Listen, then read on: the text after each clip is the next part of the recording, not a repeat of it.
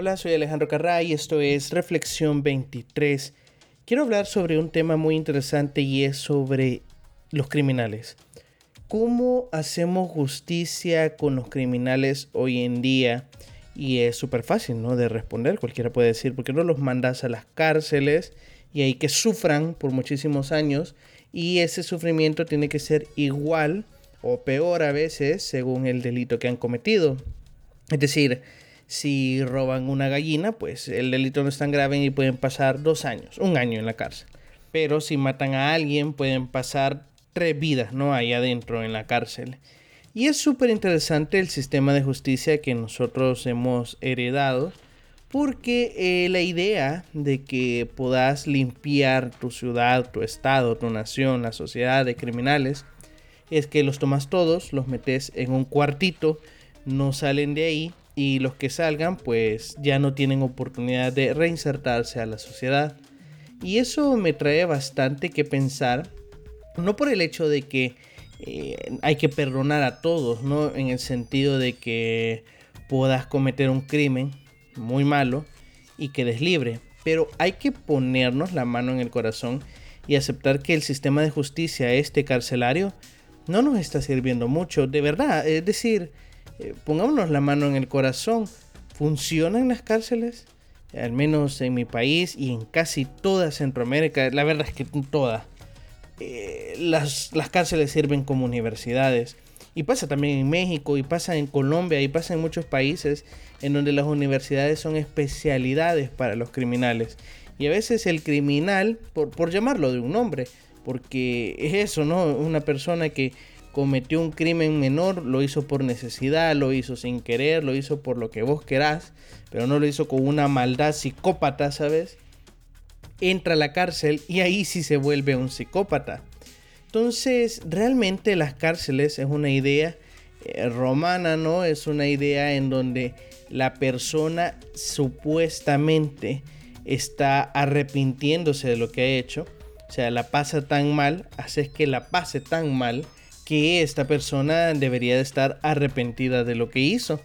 Pero la verdad es que en muchos de los casos es todo lo contrario y de hecho salen y el crimen se vuelve peor. Y es que también hay que aceptar algo, la sociedad no les da el chance a estas personas de que se reinserten a la sociedad. No hay forma de que vos hayas pasado 10, 15 años en la cárcel, vos quieras empezar tu vida de cero y bueno, no te van a dar préstamos, no te van a dar empleo, no te van a dar vivienda porque te van a pedir, ¿no? Constancias de ingresos, etcétera, etcétera, etcétera. Y no, no hay forma, no hay forma de salir adelante. Es que ya de por sí un mortal que no tiene antecedentes penales la tiene difícil. Ya no digamos a alguien que tenga antecedentes penales.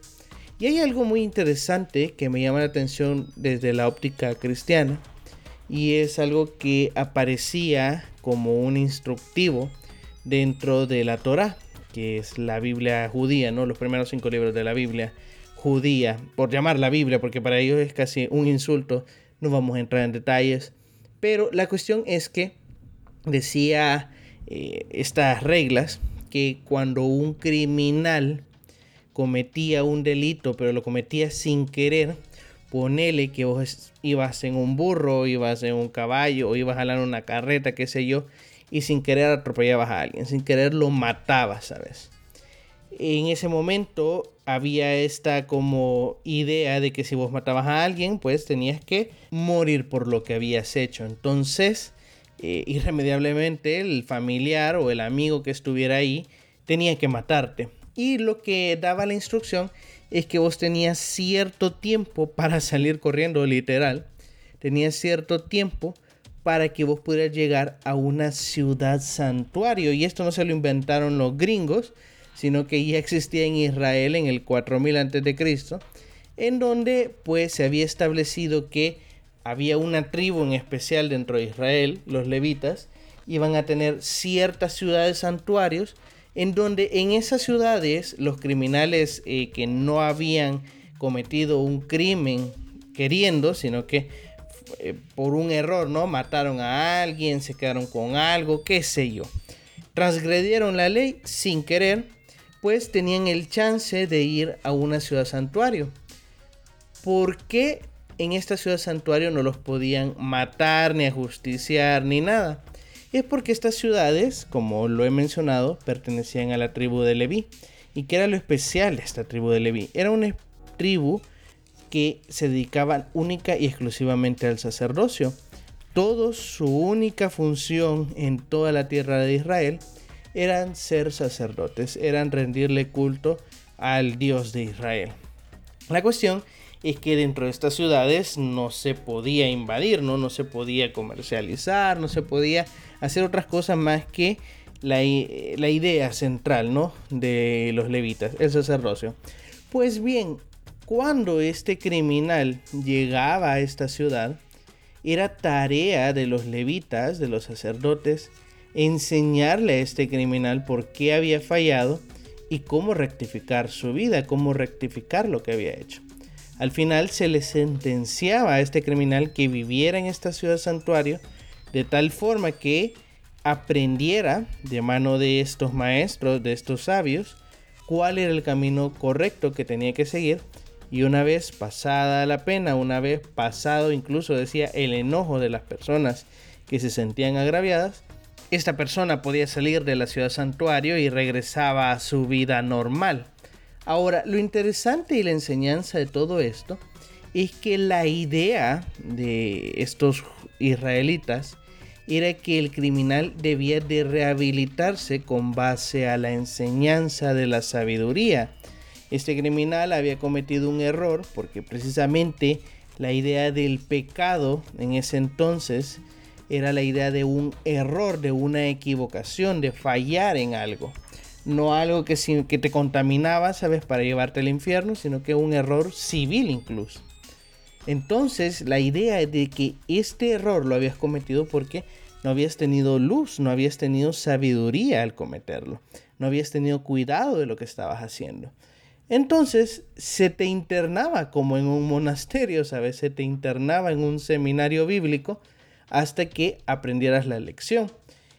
Y esto es súper interesante porque a diferencia del sistema penitenciario que tenemos hoy en día, el recluso sí buscaba su rehabilitación, pero no su rehabilitación económica o moral, sino que su rehabilitación de conciencia es decir, que aprendiera de los errores que cometía y se acordara con él mismo no volverlos a cometer.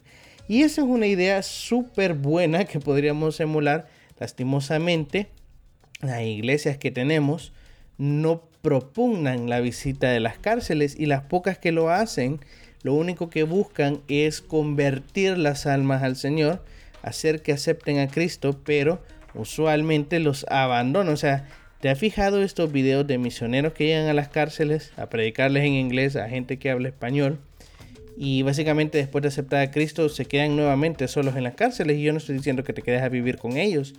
Pero la idea de poderle dar la mano a alguien que ha cometido un error no es abandonarlo en una cárcel. La idea es que vos acompañes a esta persona que ha cometido un error porque reconoces que este error lo pudimos haber cometido todos nosotros, como he hablado en otros episodios, en donde el pecado de uno es el pecado de todos. Ahora, ¿cuál es la también lección que saco de esto?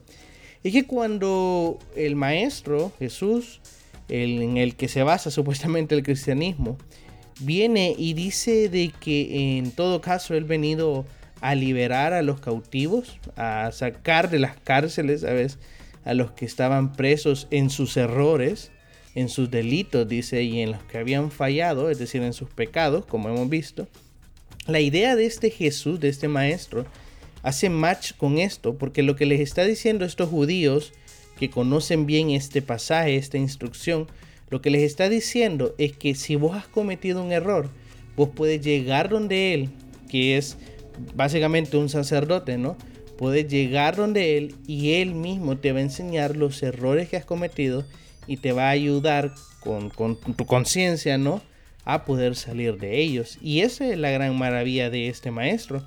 No te está diciendo que te va a limpiar de tu pecado en el sentido de que te va a lavar la ropa, ¿sabes?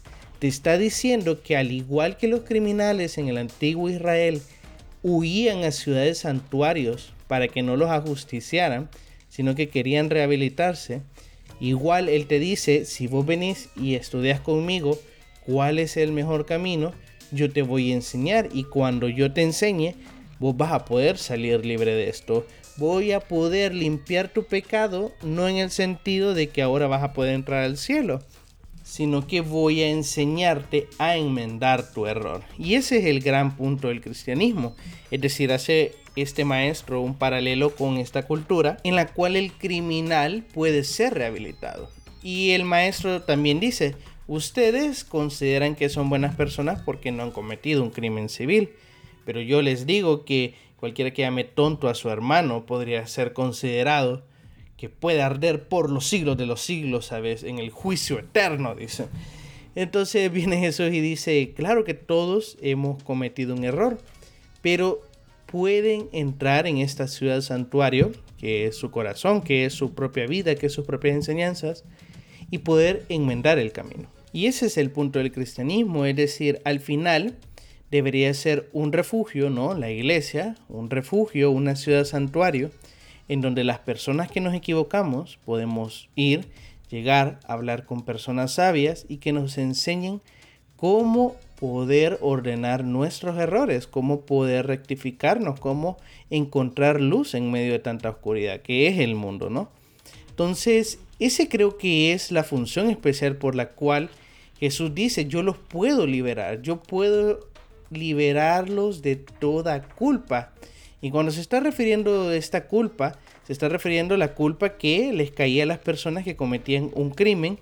En este caso era transgreder la palabra de Dios, ¿no? Y pues tenían que ser sentenciados. Estas personas tenían el chance de ir a una ciudad llena de sacerdotes para aprender de estos sacerdotes y enmendar su camino. Entonces él viene y te dice, hey, yo sé que el error que estás cometiendo o los errores que has cometido son una gran, gran, gran bola de eh, desecho humano, pero vos podés aprender conmigo a cómo lidiar con eso. Yo puedo salvarte de esa culpa, yo puedo ayudarte a enmendar esos errores.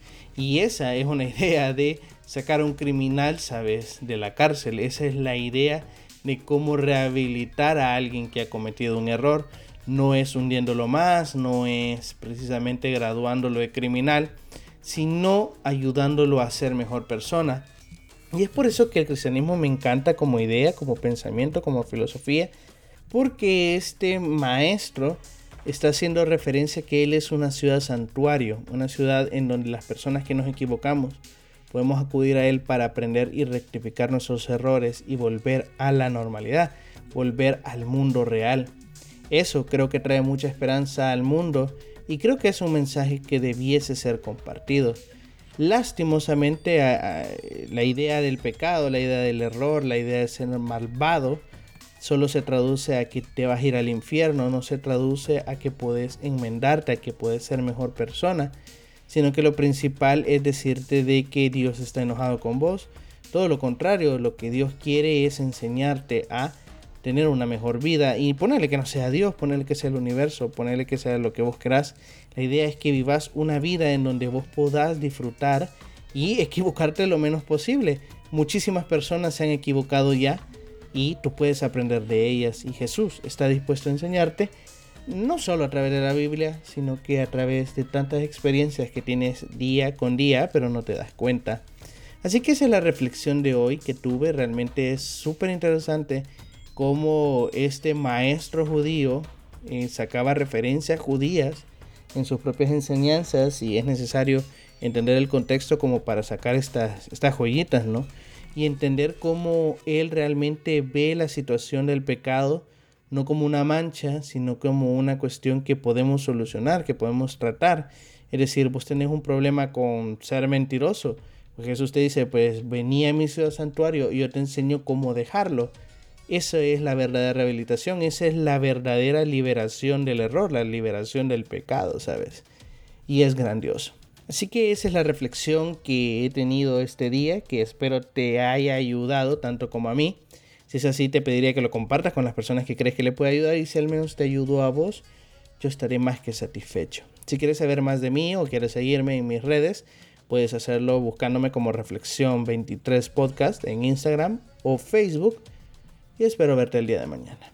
Chao.